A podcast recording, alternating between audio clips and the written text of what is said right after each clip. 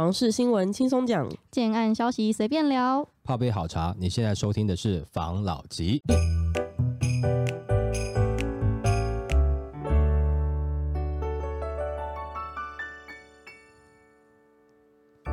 关心你的房事幸福，我是房老吉。我是大院子。我是茶汤会，大家都知道，今年房市状况不是那么好嘛，我们嗯之前也都有讨论过。对，那我就有看到一则新闻，它是写了二零二二年就整年同整下来成交量大跌的几个行政区，现在呈现一个严重价量背离的状况。那这个新闻今天来跟大家分享。房市严重价量背离，十五大炒房区域量能腰斩，房价却直涨。二零二二年房市在政府打炒房、升息等利空笼罩之下，不仅投资客缩手，自住客也转向观望。据五九一实价登录统计，七都交易量跌，行政区排名前十五区交易量全面下跌，甚至不少行政区量能腰斩。不过房价却全面上扬，显见房市价量背离状况严重。那七都行政区以新竹县的新浦镇交易量年减七十一点六 percent 最多，全年交易件数仅一百三十六件，成交单价则年增三十九点四 percent。那五九一指出，新竹去年在房市利空下，投资客纷纷撤离，就连北区与竹北等蛋黄区去年交易量都仅剩一半。不过，仰赖财力雄厚的竹科客守住价格，新竹成交单价表现仍亮眼，尤其竹北平均单价已涨破四字头。一旁的新浦也受外溢效应影响，不少新建案集中在田心从化区内，整区房价已逼近三字头。再来，交易量跌幅第二为台中的无期，近两年台中推案大爆发，尤其新兴从化区更加明显。其中部分位于无期的台中港从化区，因往返中科方便，加上一字头亲民房价，吸引不少中科新贵与大量投资客。然而，在去年房市景气反转，且区域生活机能尚未成熟下，卖压渐渐浮现，去化速度放缓。第三为台南市的新市区，台南近年受惠于台积电与南科扩厂，替该区房市注入活水，尤其临近南科的新市房价更是炒得沸沸扬扬。去年的成交单价涨幅超超过两成，攀升至二十六点五万元，也让不少买方追价意愿降低，造成新市去年交易量较前年萎缩五成以上，近百余件。第四为台中乌日，乌日高铁特区夹带了单铁交通路网以及高铁娱乐购物城等重大投资案的优势，同样也是建商积极抢进的兵家必争之地。不过，去年在逼近三字头的房价高点盘整，相比二零二一年成交量破千件，二零二二年交易量明显放缓。第五为双北唯一入榜的莺歌区，莺歌为双北房价相对较低的区段，过去由于区域内凤鸣从化区加上捷运三阴线题材而价量齐扬，然而区域利多已发酵，加上房市反转，买方转观望，去年交易量仅四百二十六件。第六为高雄市桥头区，高雄房市近年也受惠于科技园区议题带动，尤其台积电于南子设厂，将与周边的桥头科学园区人物串联成半导体 S 廊道，为高雄重大建设规划带动桥头、南子、人武。二零二二年的房价涨幅皆超过一成，桥头甚至成长逾四成。不过，二零二二年下半年随着经济下行、科技业退烧、投资客缩手，该区去年成交量与前年相比直接腰斩。至于台南上榜的还有归仁区与相邻的仁德区，归仁不仅有高铁行经，还有沙仑、智慧绿能科技城以及三井奥莱进驻。仁德则因临近东区，且有捷运蓝线议题，过去两区因房价极其低，建设题材丰富，吸引投资买盘。去年成交单价已突破两字头，但在房市利空不断、买气降温下，成交量仅剩前年的一半。另外，高雄上榜的还有鼓山区及鸟松区，两区皆以高价住宅著称。鼓山区内有农十六及美术馆两大豪宅特区，而鸟松区澄清湖周边多规划大平墅景观豪宅或是透天别墅。此类高总价产品，二零二二年不仅遇上景气反转，又加上国际形势紧张，交易量率先反应。最后，桃园唯一上榜的区域则为大园区，相较于前年成交量破千件，去年仅剩六百二十三件。那大园区拥有部分青浦特区及客运园区，其中青浦因建设题材丰富，这两年价量齐涨，吸引大批投资客进场，使得临近的客运园区承接青浦外溢买盘。不过，由于该区生活机能尚未成熟，因此在投资客退场后，买气骤减。这次讲的这几个区域嗯都很耳熟诶、嗯，就是之前房市很热的时候，在疯狂炒的区域啊。对，我前阵子跟一个暗场的朋友在聊天，然后他就有跟我聊到，二零一六年的时候不是有房地合一税吗？对，那时候房地合一税一出之后，房市就瞬间冷掉嘛。对，有很多的人本来都没有买房子的人都开始出来看房子了。然后这次的情况是，的确房市现在也是冷的，又有很多没有买过房子的人出来看房子了，但他不一定会买，因为他没有买过嘛。所以现在是很多这种人出来要捡便宜吗。因为打房嘛，大家就期待房价下跌。那前阵子热潮让大家觉得说好像不买房不行，嗯所以这个时候感觉房价要下跌了，当然想说啊，那投资客可能就是要断头啦，啊出来捡便宜嘛，一定会有很多这种人跑出来嘛。像现在啦，我自己觉得最近的量应该还是不至于跟他讲的一样。其实二零一六年也有真的是冷一段时间，冷好一阵子，才有一些自助客出来，而且出来呢，只是说跟那个时候当时比较是自住客好像居多，也不是说一大堆自住客出来，是有比较多的不是很清楚的自住客出来，是比以前多而已，不是说它真的很多。那我相信今年的状况应该也会是雷同，有很多诶差不多的，他可能就要出来了解了，因为前段时间真的是炒太多了。我们刚刚看上述这些地方，你先看啦，这些地方可不可以住？在他当时一开始出来的价格，我的确觉得如果是首购，你不要说一次要到位嘛，一出来你就说哦我要住大安区这种，你应该是先出来可能先求有。假设如果你是住的话，你的真的是自住需求的，那这样子的话，它也跟这个科技产业是有关系的。所以我觉得一开始出来的时候，这些区域如果说你是小资族，然后要自住，这个是很合理的价格。那我觉得这个区域呢，可能也是可以接受的区域。但是当时真的就是太多投资客炒作，所以它价格上去太快了。那上到一个你觉得啊，怎么会跟核心区域的价格太接近呢？所以现在当然它会冷下去嘛。其实你也不用打房啦，整个房市景气走到这边，其实它也会下去啦。看破手脚，对啊，因为你涨不上去了嘛。再来就是这一次的打草房，让很多投资客收手了。其实，在打草房之前，投资客也收手了。为什么呢？因为你前段时间炒那么多，台湾到底有多少投资客啦？这么多人呢，接手第二手、第三手、第四手，到后面开始有点卖不出，因为价格一直跌上去嘛，开始有点卖不出去，本来就趋缓了。那经济又开始走向下行，那是不是本来你就会没那么好卖了？只是说你没那么好卖，那你价格下不来啊。比如说第三手、第四手才接手的嘛，那前面的成本都还垫着呢，我怎么下降？再来就是这一次的平均地权条例就确定了，投资客暂时都不会去玩预售屋的案子了嘛，所以是不是就造成它的整个量下去了？也就是说，这些区域有没有机会修正回当时他们一开始价格，来去满足自住需求？这是我们后面要去看的。刚刚有提到一个新浦，它是属于竹北的外围啦，哎、那它其实对没有错是个外溢效益。那竹北也是涨得比较夸张一点点。他有讲说，因为工程师现在守住了价格嘛，上个礼拜我们才讲说台积电的股票被这个巴菲特他们抛售嘛，但是这个礼拜我在看呢、从去年十一月到现在，有一个东西上线了嘛，啊，因为我们自己也玩过了，就是 Chat GPT 嘛，我相信大家都知道这个东西。那它是一个可以跟你聊天的 AI 机器人啊，你也可以问他一些相关的问题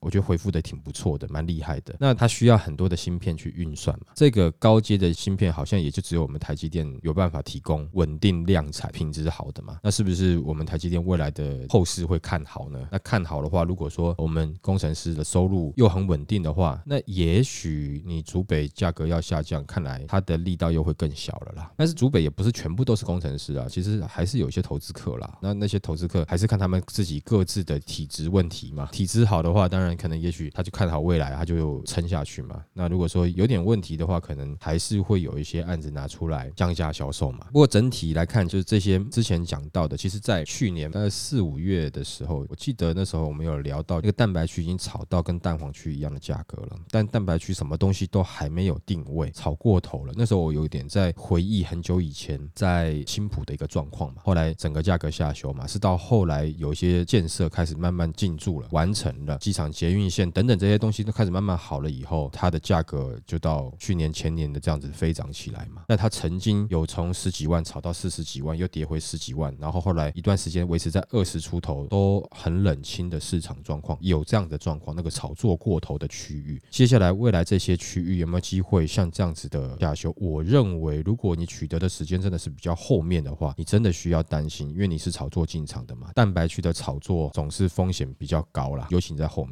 但是蛋白区就算是比较好炒作的啦，因为基期比较低嘛。这几个区域在目前价量背离的状况呢，后续会不会有修正？在我的看法了，我觉得会有啦，尤其加上现在市场的氛围，我觉得一定是会有一定程度的修正的，好不好？好，来下一则。这一则来说，兔年大家都说很有可能转变成买方的市场，就看到一则新闻，今天来跟大家分享。他是在讲说，前有央行适度升息，后有平均地权条例修法通过，兔年说好的买方市场却不一定了。在过去疫情的三年之中，国内房价看回不回，持续上涨，而且是越涨越夸张，让很多寿星又有购物需求阶级都只能望屋兴叹，内心多么期待房价可以回跌，可顺利跨过购物门槛。即使没有回跌，最起码也让这些刚性购物者多一点溢价的空间与机会。那在前有央行四度升息及多项信用管制措施，后有史上最强打草房平均地权条例修法通过，兔年又将将面临经济成长趋缓的严峻考验，以及下半年大选前哨战的干扰，各界几乎都不看好今年房市景气，量缩价跌也几乎是市场一致性的看法。别人的不幸就是我的快乐，相同的道理是，市场的不幸就是购物人的快乐。也就是说，整体房市不佳才是刚性购物民众的机会点，有机会将过去高高在上的卖方市场转为买方市场，有可能因而争取到更大的杀价空间，进而买到相对合理价格的好房子。只是这一个逐渐形成有利于买方的完美风暴，却被政府一一的解除警报。首先就是预售屋禁止换约，不溯及既往的宣示，不止让满手预售屋的投资客没有了后顾之忧，更让整个房市少了一个很关键的价格破坏效应。原本躺在立法院的平均地权条例修正案，在去年九合一选举大败的氛围之下，快速的在立法院三读通过。从草案出炉到三读通过，市场上认为这是要封杀投资客的一记杀手锏，不止让投资客以后不能再拿更多的预售屋来投机赚取高额价差，更要让已入手多户预售屋待价而沽的投资客措手不及。最坏的情况，甚至要赔钱抛售，挽回一点点民众都期待所谓的居住正义。如果照政府及官员先前释放的讯息，投资客若要逃命，就只有两个途径：其一是在新法实施之前抛售，这里可能就会出现三种状况：第一个就是获利出场，第二是平转，第三是赔钱出场。那在时间紧迫及市场氛围会转差的情况下，最后一种状况是最有可能的。另外一个途径则是丢给建商认赔十五 percent 的违约款来解套。那同样的市况氛围之下，建商好不容易卖出去的房子又跑回来自家手上，市场多杀多的惨况就有可能会出现。也就是说，购物人此时就会有比较高的溢价优势，也会有比较高的机会买到房价相对合理的房子。但是，一度代理内政部部长的花敬群却在公开场合宣称，预售屋禁止换约仅适用于新法实施后的交易行为，已购者不受影响。也就是说，不溯及既往，这无异于帮以炒房获利的投资客再开大后门。这些投资客可以好整以暇，慢慢在伺机来处理手上的货源，因为没了时间的急迫性，上述的两个可能产生了价格破坏效应，就自然的解除掉。民众购物的有利溢价武器在此被拿走了一项。另一个对民众购物有利的溢价工具是央行对建商的信用管制。为了杜绝建商养地、囤地炒作的不良歪风，央行第四波选择性信用管制寄出建商购地贷款需于十八个月内动工的规定。此举很有可能让一些体质较差的中小型建商因资金断裂而出现倒闭潮及烂尾楼。建筑界大佬早在去年初就已经大胆的预言，但是到现在都没有见到有倒闭潮，烂尾楼也只有零星个案。业者的喊话颇有狼来了的味道。那事实上，若是真的有建商倒闭潮或是烂尾楼风暴，才可能产产生房价的强力的破坏效应。业者为了撑下去，必须贱价抛售换现金，或是建商真的倒了，留下烂摊子，进而一堆雨屋沦为法拍屋。真正刚需民众不用刻意去议价，就有可能捡到便宜货。但是就在平均地权条例修法通过后，业者又在哭天抢地的大喊“狼来了”。央行考量疫情等大环境因素，致建商无法如期完工。近期已列举两大项例外条款，排除十八个月大限的适用，但业者还是不死心，欲将此大限完全除之而后快。一旦大大小小业者都满血复活，那购物民众在房市还想要有存活空间吗？我觉得今年虽然说他这样讲的，应该还是偏买方市场吧。对啊，他讲的第一个点就是说，现在少了投资客的断头抛售潮，会不会有影响？会，因为这个断头抛售潮就是要想办法去让市场有一个降价的氛围嘛。这样子的话，大家才会愿意说，哦，好，那我们是不是投资客就不要撑了，就想办法赶快赔吧？因为已经有人看赔售了嘛。他讲这个第一点呢，就是说这个断头抛售潮重不重要？其实很重要，因为当有断头抛售潮出来的时候，价格才有明显下修的这个力道嘛，你市场上才看得见嘛。因为这个其实我们在之前的节目也有谈到过嘛。那现在少了这个以后，你看不到这个价格明显下修的一个状况。因为真的如果可以放着以后慢慢卖的话，那我是不是就先撑一下？那你就觉得奇怪啊？现在贷款也高，他贷款也不一定过，为什么他要撑啊？不是嘛？因为现在建商呢，也就是把交屋的时间往后拉了嘛，工程期就拉长了嘛，就三年、四年、七年的都有嘛。那你这个时间就慢慢看了嘛。所以这个东西有没有等于说是帮投资客补血的？我觉得这个是有啦。那在另外一个，他说限期十八个月开发这件事情，应该是上个礼拜吧，我有提出一个不同的看法。这个东西你虽然要做，但是受害的有可能是更更多的正经要买房的自住客的家庭。上礼拜也有分享一支好像是华视的，就是你的烂尾楼，我的家嘛。那他只是想买房子要自住的一些自住客去承受到这样子，因为你一栋楼烂了，你是多少个家庭烂？我觉得在这个政府应该要考虑怎么样去做这件事情。你就是要让烂尾楼不要发生，因为真的这些人，如果说他是投资客的话，那本来投资就有风险。但是如果说他是用他自己一辈子存的钱去买房子的，你这个时候害人家没有烂尾楼家，对，没有家，这个我觉得比较严重的社会问题，应该要重视。所以在政府的角度上，我来看，我觉得应该先把烂尾楼的风暴哈，这个让它不要发生，因为这个受害者不会是只是建商而已，没有错，这样子的确好像也帮了建商补了一点点血，但是你要看他受贿的是更多可能真正要自住的人。对啊，不然为了好像要教训某部分的人给谁看，结果伤害到的是另外一部分的人。因为重点是你要教训恶意炒作的投资客啊，短期的你没有教训到，然后呢，你现在又帮这些投资客等于是开了一个后门，最后你教训的是部分建商以及这个买部分建商的多数自住客家庭，所以最后受伤的感觉好像是这些自住客的家庭。那这样子是不是挺不公平的？炒房不是他们在炒吗？痛苦却是他们在担。哦，就是以数量来看嘛，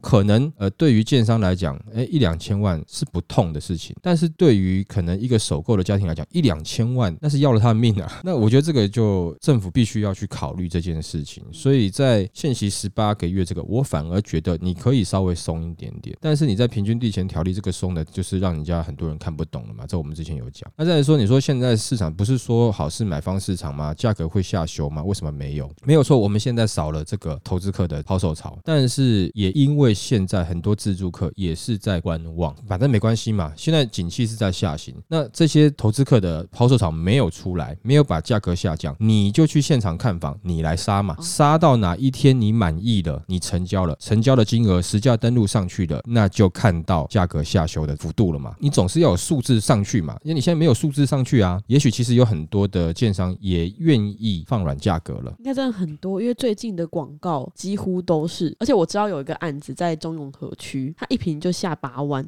差很多。所以也就是说，这个时间点，如果你真的有兴趣，其实我觉得你可以开始陆陆续续去现场看，因为没多久又要三月了嘛，那三二九是固定的大档期嘛。那这个时候，我相信一定有很多的建商在酝酿这一波。虽然说我常讲哈，下半年也许是你比较好的进场时间，但是你现在就可以进场进去杀了啦，进去杀杀看嘛。那万一杀到你要的价格呢？那你要的价格你能够接受，那你就成交啦。成交也许就形成了一个价格下修的这个数字出来了嘛。但现在是大家是观望，都没有去看，所以你感觉不到价格下修。那你去看一看，你这个时候去砍，大家对你很尊敬啊，都把你当成是 VIP 在看一样啊。没错，对对闲货人才买货人。对对对对，你只要肯砍，他就很开心。这个时候有没有，就是你会感觉建设公司啊，或是说这个代销业者啊，他就开始浮现出他们的 M 属性了。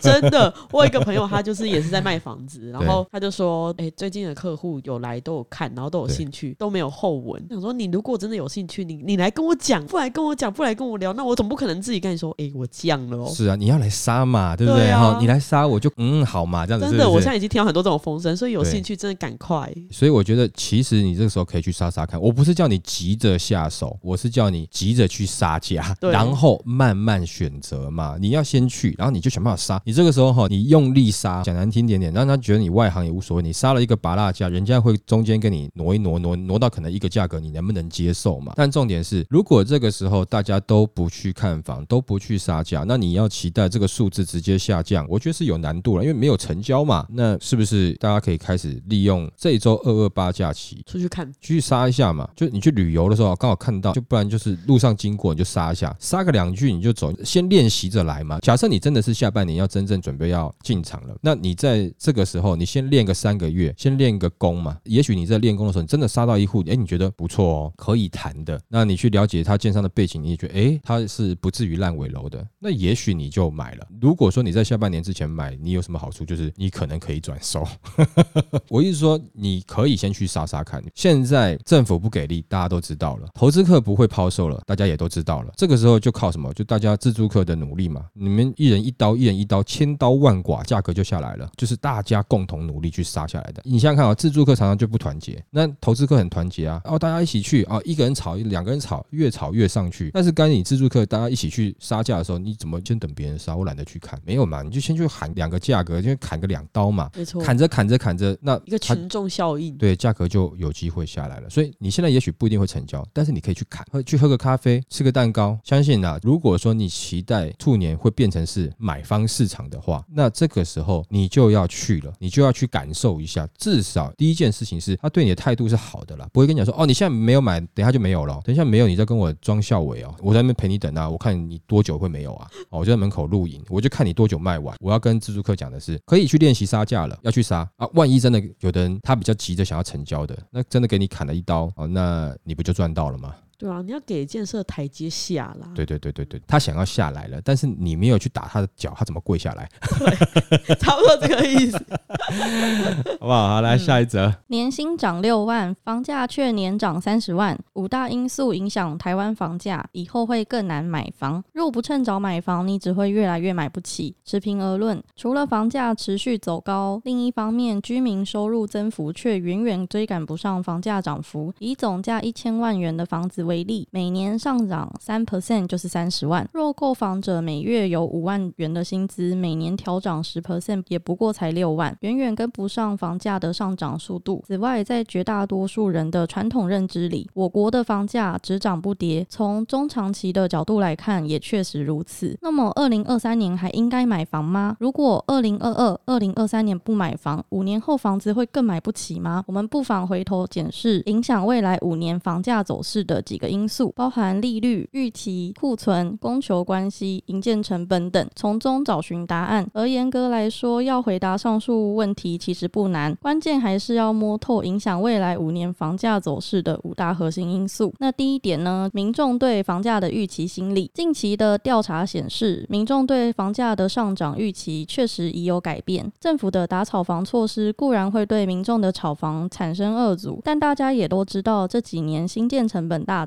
所以大多不认为预售屋房价能有太多下修的可能，而中古屋的房价，民众则普遍看跌，而且跌幅只会越来越大。有老屋待售的民众最好在心里预做准备。应该说，民众觉得房价应该会跌，但是新的房子因为有营建成本就是卡在那边，土地成本、营建成本，所以要跌相对较难。老屋们要小心，因为可能会被杀得很惨吗？他是这个意思吗？其实是这样子，没错啊。我们自己节目也很常在讲嘛，在二零一九、二零。二零取得的，其实你都有让利的空间嘛。等到你那时候交屋的话，你都有让利的空间。更何况你是在这之前取得的，也就是说，当然还是有可能赚啦，是比他当时买的时候贵一点点卖掉了。但是你不可能卖到接近现在的价格啦。大家预期的心理是这样子嘛？没有错啊。反正现在一直都在讲这个缺工缺料的问题嘛，所以大家也都知道嘛。之前是因为建商在喊，也许大家感觉没有那么的强烈，但是后来因为通膨嘛，那通膨的关系，大家就比较深刻的感受到哇。原来蛋都这么贵了，比较能够相信说现在的营建成本真的是上去了啦。所以对于这个时候的预售屋，还是希望能够下修啦。但是下修的期待值就不会到那么高了啦，哦，就比较软一点点。但是至少你二零二零年之前取得的，他都觉得应该是很有空间啊，你也有赚啊，我也买到便宜啦。你不可能用二零二一的价格或是二零二二的价格来卖我了嘛？因为现在房市整个是在下修的路途当中了嘛。民众预期的心理是这样子，没有错，大家现在都这样觉得了，尤其。平均地权条例在七月一号实施之后，不要说实施之后，现在其实会加注这个氛围了。现在就已经有把这个氛围已经把它加重了嘛。所以说你看到现在还没有看到房市下修，是因为大家还观望。如果说大家开始停止观望，已经准备要开始去下手、开始砍的时候，那你就会发现开始价格有慢慢下修的迹象了嘛。那它下一点是什么？下一点是房贷利率，只要房贷的利率不涨到租金收益率，以及房贷利率小于，像是台北的话就是二点一 percent，其他地区的话是三点零 percent 以上，那民众的购房意愿就不会受到太大的影响。而依台湾当前的经济形势来看，虽然二零二一年央行政策利率从三月十七号到九月二十二号已调升两码，但衡量当前的经济状况，房贷基准利率调升到二点一 percent 以上的几率应该不会太大，也就是房贷利率对民众购物意愿的影响应该不至于会太大。也就很简单的讲嘛，就你如果买下去，你出租，你摆明会赚的话，你还是不会怕啦。租金收入还是能够去抗掉你的利息嘛，这些的支出，你应该还是会有可能选择买下去嘛。你如果说你买了房子连利息都嘎不过，哇，我看你可能不愿意买了，你觉得就是负资产了嘛，他没办法帮你创造利润嘛。不过因为现在美国在打着通膨，也没有打得很好，看来好像还会继续在升息嘛，联总会有在讲嘛，有可能还要再继续升上去嘛，经济还没有被打到衰退，那他要继续打，简单讲就是打到衰退为止嘛，他继续打，继续升息，台湾的利率应该也会跟着升啦。到时候你升的幅度过高，除非你真的全部都能够转嫁给租客，承受能力也是有个上限啦，不然的话你利息一直升上去的话，我觉得在这点上的确对于买房会是有一个压力，尤其在升息的时候，甚至有的人可能会不想缴了啊，不想撑了，就拿出来卖了，这是也是有可能的哈。好，来下一点。第三点是房市存量数，每年的房屋增量，我国的住宅数量从二零一一年到现在，我们的每年住宅增长量相当稳定，平均年增大多维持在十万户左右，主要都来自于每年的新建成屋。根据业者统计资料显示，在二零二一年七月之后，全台的待售住宅从三十一点二万栋，在短短半年大减近六万栋，减幅逾十八 percent，市场供应大减，造成屋主姿态升高，纷纷开高价出售。再以新建余屋量观察，从二零一一年以来，虽然新建余屋量稳定逐年攀升，从二点四余万户快快速递增到二零一六年的七点三万户之后，即呈现稳定。那在二零一九年第四季，虽然持续的增加到七点八万户，但从二零二零年第二季开始，余屋量又开始递减，目前已经少于五万户。若再扣除一些需求较少的大平数房屋后，符合当前市场需求的中小平数格局的房子，并没有太多的余屋存量。就内政部的统计资讯也显示，只有在民国九十九年的住宅存量稍多。那在前年的二零二一年，房市转热，主要是房市从衰退走向复苏，再加上通膨下的买房抗通膨心理所致。所以从需求上来看，需求量的增加是可观的。简单讲就是库存余屋不多啦，也就是这两年啦。看这个市场，大家都拼了命去买房嘛。投资客好像没有买个三间四间都不好意思讲自己是投资客了啊。你买两间，两间不是投资客，不能来看嘛。有没有四间？有四间以上，哎，呃，那你是投资客哦，欢迎你成为我们一份子。这种感觉没有四间走出去怕丢脸呐。再来是其他跟风的自助客啦，或者是新手的投资客啦，就一窝蜂的去买，很简单嘛，那就是属于市场主力的产品，大家会买，因为好转手嘛，平数也不高嘛，总金额也不高嘛，你自备款也准备的少嘛，那你就用小笔的金额去做一个杠杆的操作，然后可以赚大钱的，大家都这样做啊。也就是说，市场上比较小平数或者主力平数的产品，这个时候都被买光光了嘛，也不是说买光光，就是一推出就卖光，秒杀秒杀的一堆，整体看起来主力平数的库存是少的，也就是说在市场上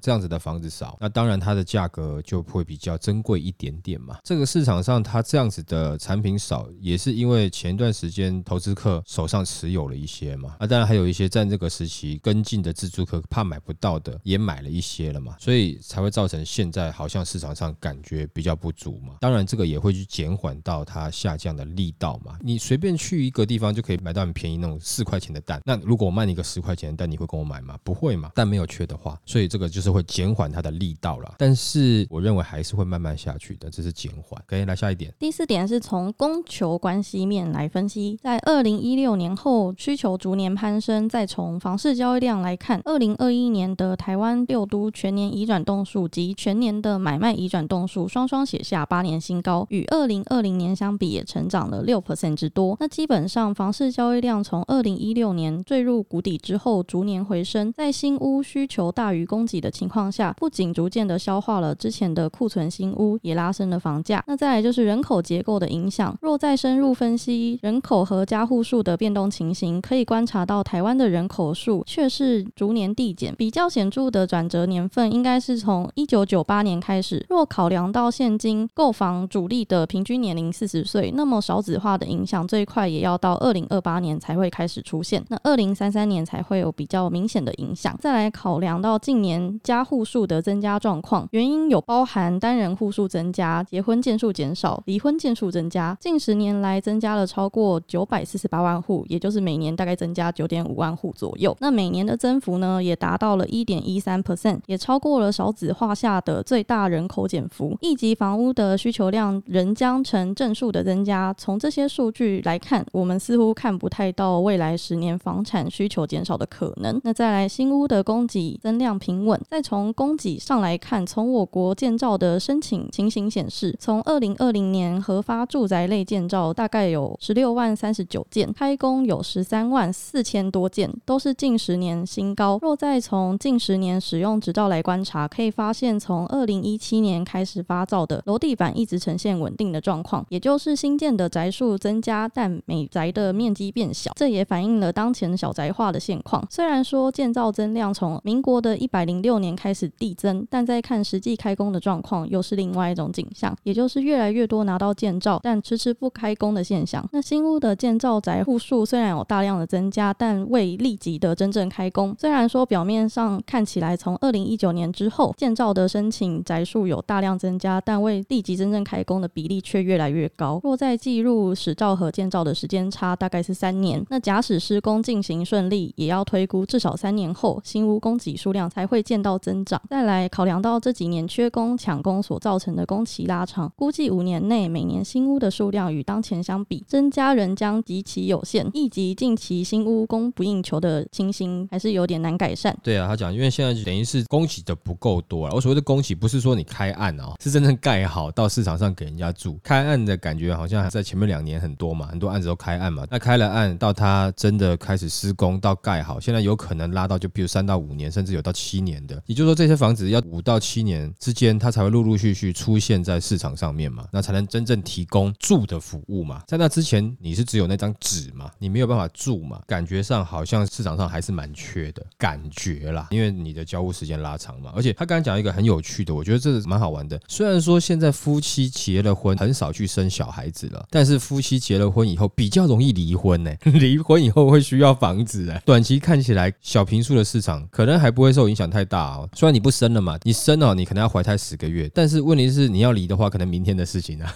那结婚的时候就先买双套房就好了，就是那种专门出租用的，同一个大门不同间。但是问题是你离了婚以后，你还会想跟他住在一起吗？看和不和平。哦通常都不太和平才会离婚吧？对啊，所以能够最好你就是买远一点，大家留个心眼啊，因为现在离婚率这么高，你难保不是你，就像是 COVID nineteen 感染力那么强的话，你能确保不被感染吗？所以你有可能下个离婚就是你啊，赶快再去买一间，是不是？他是这样的意思嘛？我觉得这个观点蛮好笑的啦哦。但是有没有真的是这样的状况？的确，我感觉现在离婚，大家也不会有太多感觉不对的感觉，或是道德的谴责，好像没有。那以前那个时代就觉得离了婚以后就很怎么样啊？这个人离过婚呢、怎么样怎么样？就现在那个哇，这个人离过三次婚呢、哇，怎么 那么厉害呢？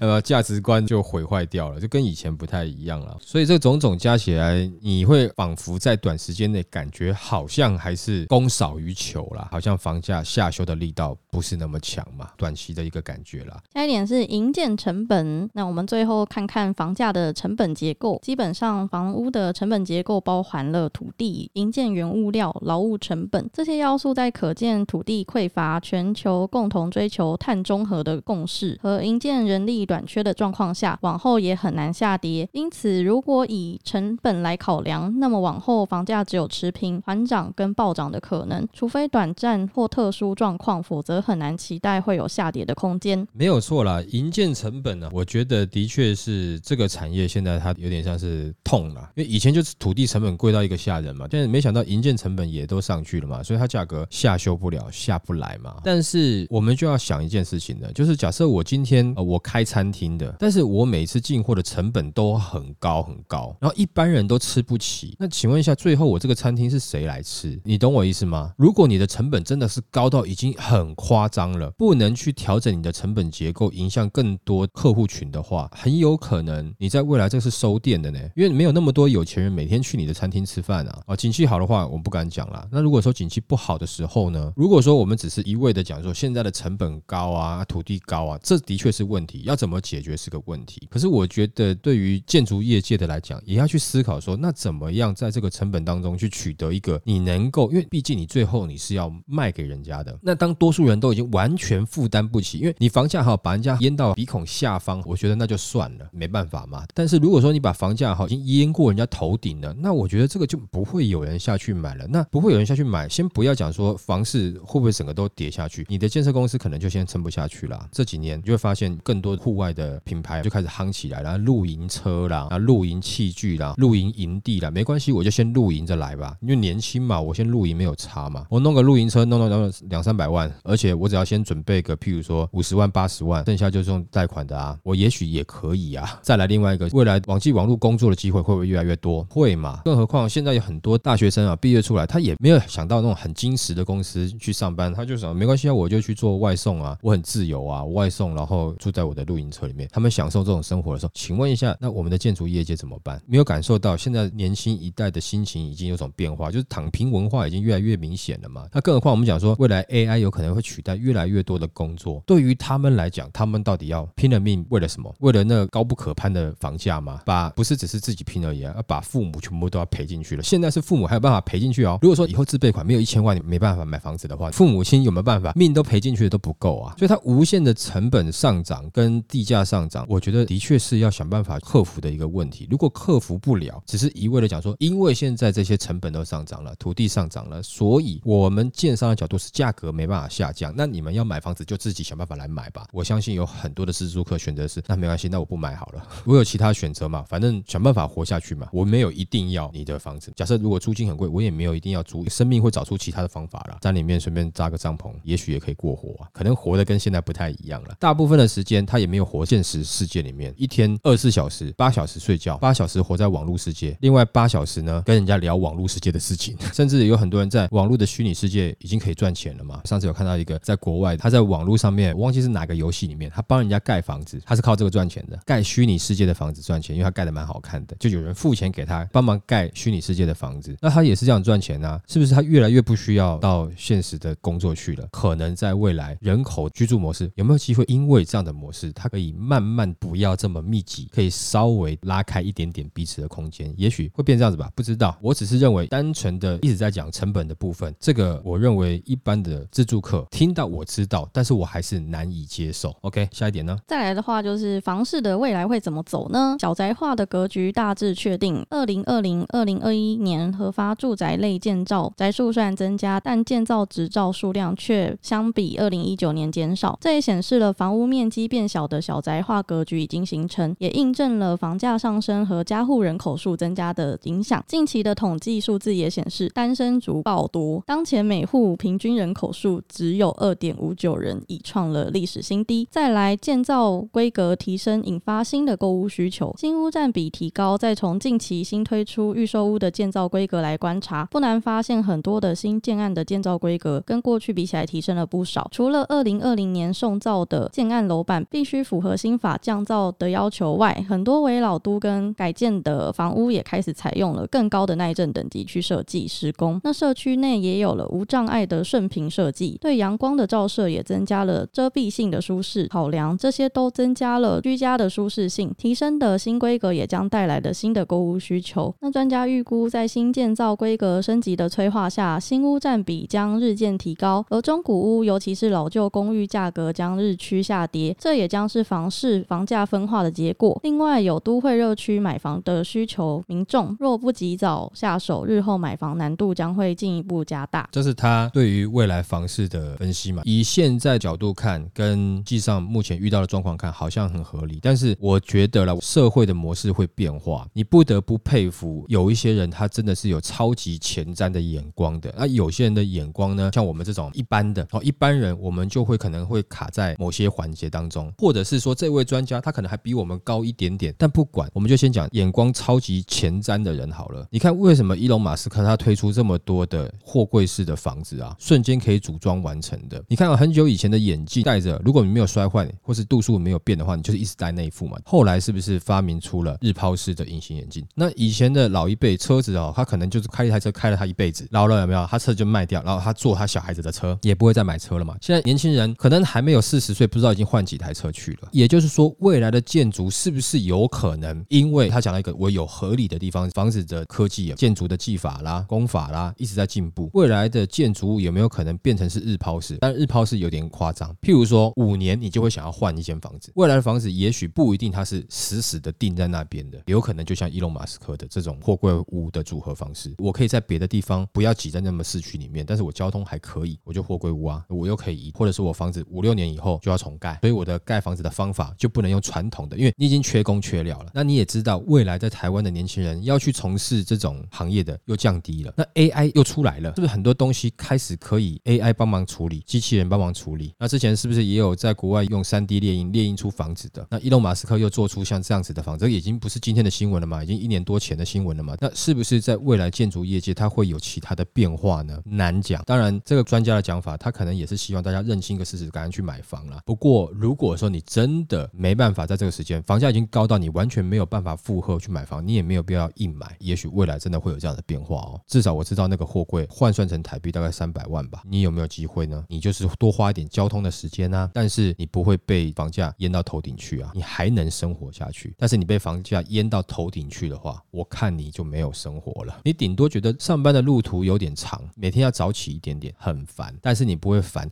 我下个月缴不出房租了，我所有东西要被法拍了的这种焦虑感。那你要选择哪一个呢？我相信大家可以感觉这种躺平文化会起来，年轻一代的可能对于这样子的压力越来越不想要接受，越来越不想要承担了，有可能就会造成这样的方向了。这是一个猜测，随便乱猜的。如果我们节目在十年后还要继续播的话，到时候我们再来看一看。如果我讲的不对，你再来打我脸。那我们今天就分享到这边喽。好，好，谢谢大家收听这一集的防老吉。